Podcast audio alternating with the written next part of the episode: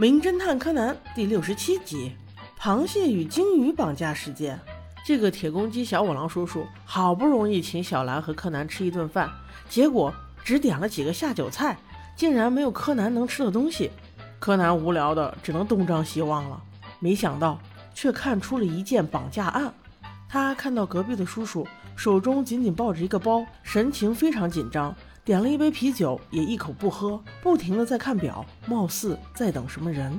柯南趁着小兰陪爸爸去卫生间的空档，悄悄地挪到了那个叔叔旁边，正好能听见他在接电话。那位先生说：“你好，我是远藤，你们要的东西我已经准备好了，我的儿子在哪？”对方又说了几句话，他突然情绪就暴动了起来：“什么？你说什么？为什么要取消？我要听下我儿子龟太的声音！可恶！”就这样，电话就断了。柯南一字不落地听到这些，他判断可能在这个远藤先生身上发生了绑架事件。小五郎叔叔回来之后，他迅速说了事情的原委。小五郎也觉得应该关注，于是几人叫计程车追了上去。在车上，柯南还说道：“那个远藤叔叔应该还没有报警。”很快，他们便追上了。原来远藤是一个牙医，所以柯南就假装牙疼。硬是敲开了远藤医生的门。进屋之后没有寒暄，小五郎直入主题，表明身份，问远藤医生：“您是不是遇到了绑架案件？”远藤医生也是听过毛利小五郎的名号，自己似乎已经陷入了绝境，走投无路，只好和盘托出了。原来事情是这样的：昨天医生的儿子龟太一个人在院子里玩耍，突然就没有声音了。医生这才发现大门敞开，儿子已经被掳走，门上还贴着一张纸。上面写道：“不准报警，你的儿子现在在我手上，回头我会跟你联系。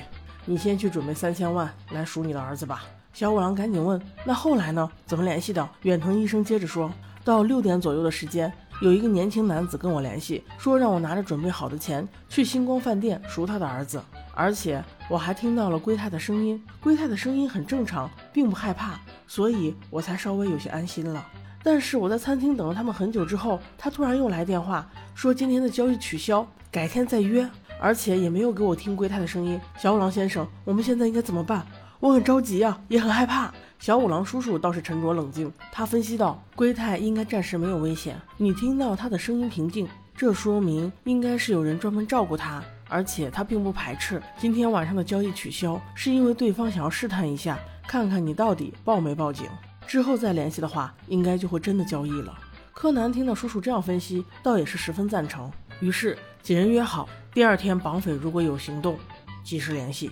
很快就到了第二日的清晨，小五郎起来之后就接到了一通电话，绑匪已经联系了远藤先生，不仅要加价两千万，而且在两个小时之内要送去一个车站。远藤先生还听到儿子的一句话：“哇，有好多小螃蟹呀，而且这个鲸鱼还能喷水。”绑匪却说：“你在胡说八道些什么？快闭嘴！”小五郎先是安慰了远藤先生，绑匪一定能抓到。之后，他通过龟太说的这些信息，推断出绑匪应该是把龟太安置在水族馆了。于是，远藤先生负责去筹钱，而小五郎他们三人直奔水族馆。当小五郎信心满满的到达水族馆之后，才发现原来这里只有螃蟹，没有鲸鱼。那龟太到底在哪儿呢？柯南又分析道。龟太看到的鲸鱼可能是天上的那个鲸鱼大气球啊，而且鲸鱼还在喷水，那就是说和鲸鱼气球叠加起来的不是高高的烟囱，就是烟囱中的烟雾，看起来就像是鲸鱼在喷水。那螃蟹又是什么呢？哎，管不了那么多了，先去能看到鲸鱼喷水的地方再说。他按照自己的思路兜了几个圈子，这才发现能够看到鲸鱼喷水的地方，不就是那天吃饭的酒店吗？于是他坐上观光电梯，突然看到外面的圆桌子、桌椅板凳的摆法，就像一个个螃蟹趴在地上一样。对，没错，龟太一定就在这里。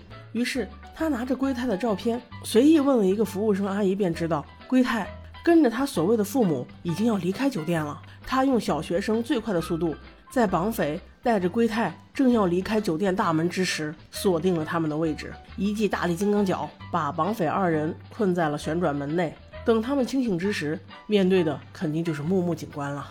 这一集虽然情节比较简单，但是小五郎叔叔前面的高光时刻也是引人注目的。不过到后来，还是柯南一己之力解决了危机。我们来一起期待更好的小五郎叔叔吧。下集见。